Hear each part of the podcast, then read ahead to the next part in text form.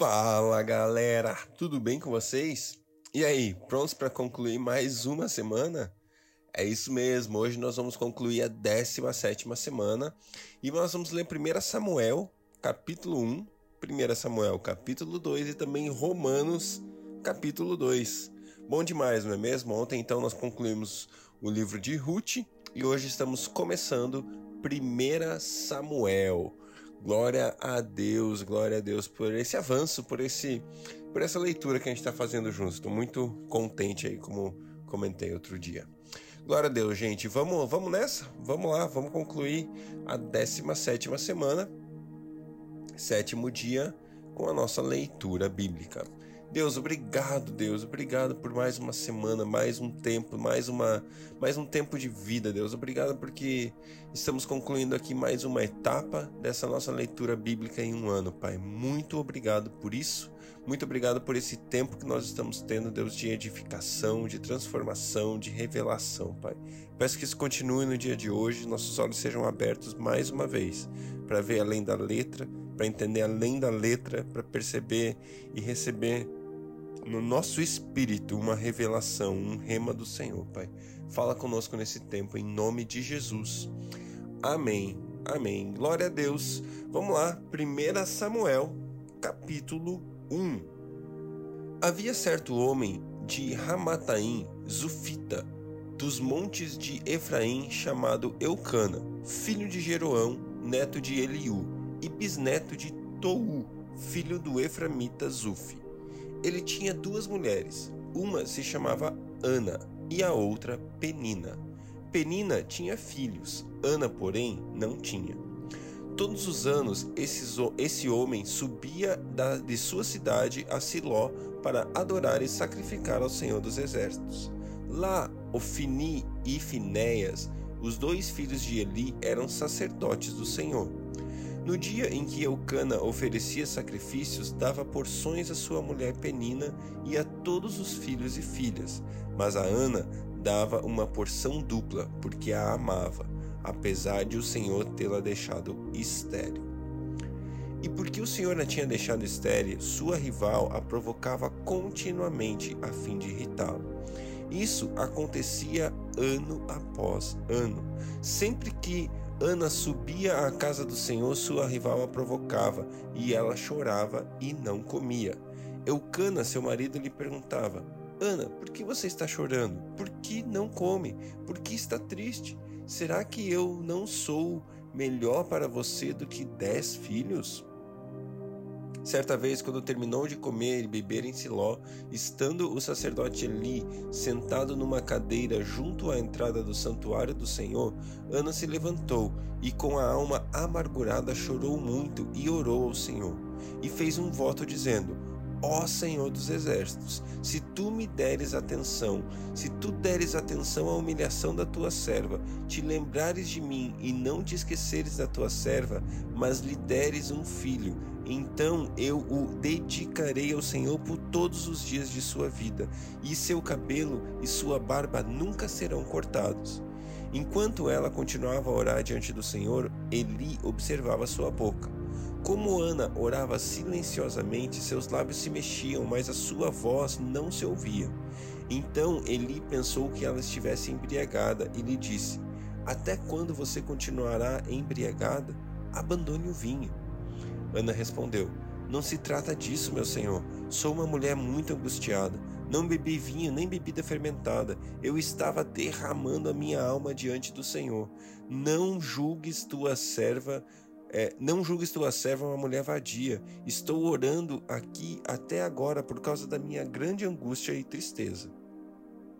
Ele respondeu: Vá em paz, e que o Deus de Israel conceda a você o que pediu. Ela disse: Espero que sejas benevolente para com tua serva. Então ela seguiu seu caminho, comeu, e seu rosto já não estava mais abatido. Na manhã seguinte, eles se levantaram e adoraram o Senhor. Então voltaram para casa em Ramá. Eucana teve relações com sua mulher Ana, e o Senhor se lembrou dela. Assim, Ana engravidou e no devido tempo deu à luz a um filho, e deu-lhe o nome de Samuel, dizendo: eu o pedi ao Senhor. Quando no ano seguinte Eucana subiu com toda a sua família para oferecer o sacrifício anual ao Senhor e para cumprir o seu voto, Ana não foi e disse a seu marido: Depois que o menino for desmamado, eu o levarei e o apresentarei ao Senhor, e ele morará ali para sempre. Disse Eucana a seu marido: Faça o que lhe parecer melhor a você. Fique aqui até desmamá-lo, que o Senhor apenas confirme a palavra dele. Então ela ficou em casa e criou seu filho até que o desmamou. Depois de desmamá-lo, levou o menino ainda pequeno à casa do Senhor em Siló, com o novilho de três anos de idade, uma, arroba de uma roupa de farinha e uma vasilha de couro cheia de vinho. Eles sacrificaram o novilho e levaram o menino a Eli. E, a, e ela lhe disse: Meu senhor, juro por tua vida que eu sou a, a mulher que esteve aqui do teu lado, orando ao Senhor. Era este menino que eu pedia, e o Senhor concedeu-me o pedido. Por isso, agora eu o dedico ao Senhor. Por toda a sua vida será dedicado ao Senhor. E ali adorou o Senhor. Glória a Deus. Um comentário rápido aqui sobre esse texto. É, assim que Ana pediu, primeiro, o quebrantamento dela, a maneira com que ela se achegou diante do Senhor, se humilhando, se entregando e falando: Deus, eu preciso de você. Deus, eu estou numa situação que eu não consigo sozinha. Deus, eu estou numa situação que, se não for o Senhor, já era. Sabe? E assim é muitas vezes na minha e na sua vida. Nós estamos e vivemos situações e fatos na vida que dependemos totalmente dele. E na verdade, eu e você podemos aprender a depender totalmente de Deus. Eu e você podemos viver assim mesmo nas circunstâncias que não sejam tão duras ou pesadas quanto essa que Ana estava vivendo. Mas uma coisa me chama muito a atenção. É assim que ela saiu da presença do Senhor, depois de ouvir a palavra do sacerdote dizendo: Vá em paz, o Deus de Israel conceda aquilo que você pediu a aparência dela, o coração dela já mudou. Ela teve uma fé, uma confiança tamanha que mesmo antes de receber aquilo que ela havia pedido, o coração dela já estava grato, sabendo que o Deus que faz iria fazer por ela. Sabe, então, eu quero incentivar você à gratidão. Eu não sei aquilo que você está passando, eu sei um pouco do que eu passo, sei daquilo que a nossa vida acontece, né? Daquilo que acontece na nossa vida, mas eu não sei o que você está passando. Mas eu quero incentivar você. Coloque a gratidão primeiro, mesmo antes de você receber aquilo que você precisa. Derrame a sua alma diante do Senhor, derrame as suas circunstâncias diante do Senhor, e assim que você disser o seu amém, comece a ter gratidão no seu coração, porque Deus responde a oração do justo. Deus responde às nossas orações. Então, ore e seja grato, porque Deus é um Deus que responde. 1 Samuel, capítulo 2. Então, Ana orou assim: Meu coração exulta no Senhor. No Senhor minha força é exaltada. A minha boca se exalta sobre meus inimigos, pois me alegro em tua libertação. Não há ninguém santo como o Senhor, não há outro além de ti, não há rocha alguma como nosso Deus. Não falem tão orgulhosamente, nem saia da sua boca tal arrogância, pois o Senhor é Deus sábio, é Ele quem julga os atos dos homens.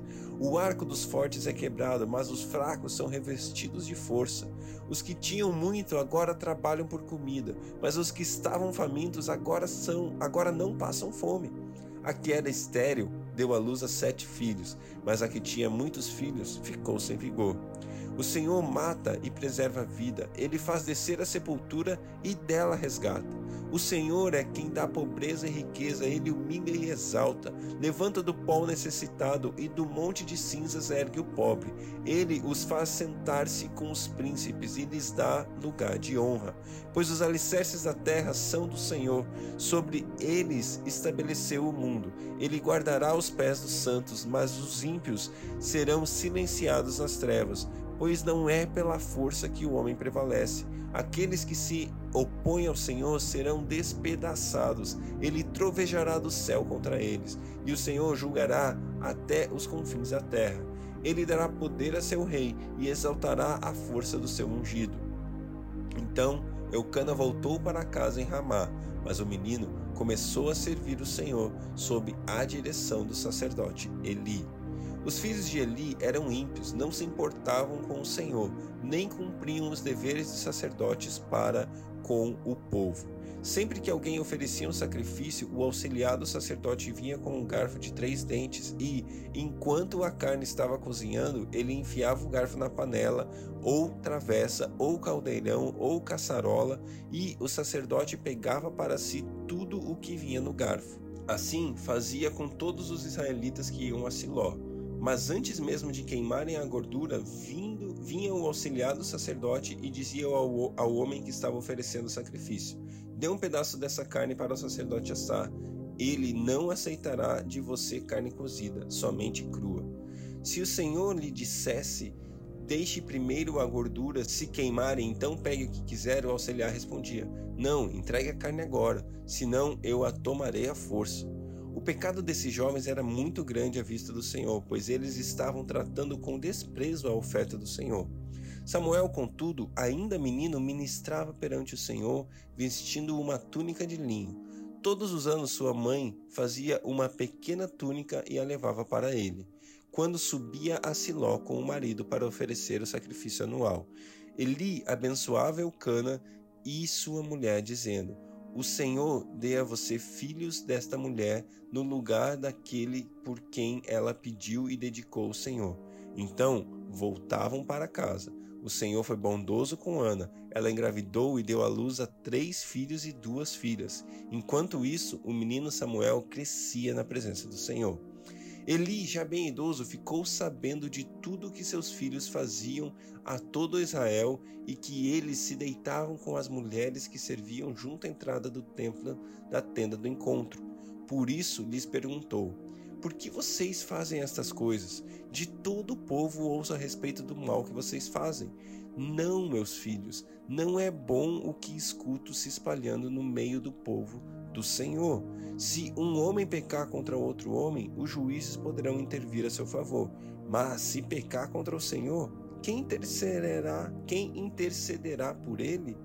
Seus filhos, contudo, não deram atenção à repressão do seu pai, pois o Senhor queria matá-los. E o menino Samuel continuava a crescer, sendo cada vez mais estimado pelo Senhor e pelo povo. E veio um homem de Deus a Eli e lhe disse: Assim diz o Senhor: Acaso não me revelei claramente à família de seu pai quando eles estavam no Egito sob o domínio de Faraó? Escolhi seu pai dentre todas as tribos de Israel para ser o meu sacerdote, subir ao meu altar, queimar incenso e usar um colete sacerdotal na minha presença. Também dei à família de seu pai todas as ofertas preparadas no fogo pelos israelitas. Por que vocês zombam do meu sacrifício e da oferta que determinei para minha habitação? Por que você honra seus filhos mais do que a mim, deixando-os engordar com as melhores partes de todas as ofertas feitas por, por Israel, o meu povo? Portanto, o Senhor, o Deus de Israel, declara: Prometi à sua família e à linhagem de seu pai que ministrariam diante de mim para sempre. Mas agora o Senhor declara: Longe de mim tal, tal coisa. Honrarei aqueles que me honram, mas aqueles que me desprezam serão tratados com desprezo. É chegada a hora em que eliminarei a sua força e a força da família de seu pai, e não haverá mais nenhum idoso em sua família, e você verá aflição na minha habitação. Embora Israel prospere, na sua família ninguém alcançará a idade avançada e todo descendente de e todo descendente seu que eu não eliminar de meu altar será poupado apenas para consumir os seus olhos com lágrimas e para entristecer o seu coração. E todos os seus descendentes morrerão no vigor da vida. E o que acontecer a seus dois filhos, Rofni e Finéias, será um sinal para você. Os dois morrerão no mesmo dia Levantarei para mim um sacerdote fiel, que agirá de acordo com o meu coração e o meu pensamento. Edificarei firmemente a família dele e ele ministrará sempre perante o meu rei ungido. Então, tudo, todo o que restar de sua família virá e se prostrará perante ele para obter uma moeda de prata e um pedaço de pão. E lhe implorará que ponha em alguma função sacerdotal para ter o que comer. Romanos capítulo 2 Portanto, você que julga os outros é indesculpável, pois está condenando você mesmo naquilo em que julga, visto que você, que julga, pratica as mesmas coisas. Sabemos que o juízo de Deus contra os que praticam tais coisas é conforme a verdade. Assim, quando você, um simples homem, o julga, mas pratica as mesmas coisas, pensa que escapará do juízo de Deus? Ou será que você despreza as riquezas da bondade, tolerância e paciência, não reconhecendo que a bondade de Deus o leva ao arrependimento? Contudo, por causa da sua teimosia e do seu coração obstinado, você está acumulando ira contra você mesmo para o dia da ira de Deus, quando você quando se revelará o seu justo julgamento. Deus retribuirá a cada um conforme seu procedimento. Ele dará vida eterna aos que, persistindo em fazer o bem, buscam glória, honra e imortalidade. Mas haverá ira e indignação para os que são egoístas, que rejeitam a verdade e seguem a injustiça. Haverá tribulação e angústia para todo ser humano que pratica o mal, primeiro para o judeu, depois para o grego, mas glória, honra e paz para todo que pratica o bem primeiro para o judeu, depois para o grego, pois em Deus não há parcialidade. Todo aquele que pecar sem a lei, sem a lei também perecerá, e todo aquele que pecar sob a lei, pela lei será julgado. Porque não são os que ouvem a lei que são justos aos olhos de Deus, mas os que obedecem à lei, estes serão declarados justos. De fato, quando os gentios que não têm a mesma lei praticam naturalmente o que ela ordena, tornam-se tornam-se lei para si mesmos, embora não possuam a lei, pois mostram que as exigências da lei estão gravadas em seu coração. Disso dão testemunho também a sua consciência e os pensamentos deles, ora acusando-os, ora defendendo-os. Isso tudo se verá no dia em que Deus julgar os segredos dos homens diante de, mediante Jesus Cristo, conforme declara o meu Evangelho. Ora, você leva o nome de judeu. Você leva o nome de judeu, apoia-se na lei e orgulha-se de Deus. Você conhece a vontade de Deus e aprova o que é superior, porque é instruído pela lei. Você está convencido de que é guia de cegos, luz para os que estão em trevas, instrutor de insensatos, mestre de crianças, porque tem a lei e tem na lei a expressão do conhecimento e da verdade. E então, você que ensina aos outros, não ensina você mesmo? Você prega contra furto, furta? Você que prega contra furto, furta? Você que diz que não deve adulterar, adultera? Você que detesta ídolos, rouba-lhe do templo? Você que se orgulha da lei, desonra a Deus desobedecendo a lei? Pois, como está escrito, o nome de Deus é blasfemado entre os, entre os gentios por causa de vocês. A circuncisão, a circuncisão tem valor se você obedece à lei, mas se você desobedece à lei, a sua circuncisão já se tornou incircuncisão. Se aqueles que não são circuncidados obedecem aos preceitos da lei, não serão eles considerados circuncidados? Aquele que não é circuncidado fisicamente, mas obedece à lei, condenará você, que, tendo a lei escrita e a circuncisão, é transgressor da lei. Não é judeu quem é quem o é apenas exteriormente, nem é circuncisão a quem é meramente exterior e física. Não, judeu é quem é interiormente e circuncisão é a operação é operada no coração, pelo espírito e não pela lei escrita. Para estes o louvor não provém dos homens, mas de Deus. Glória a Deus pela sua palavra. Que Deus abençoe seu dia e até amanhã.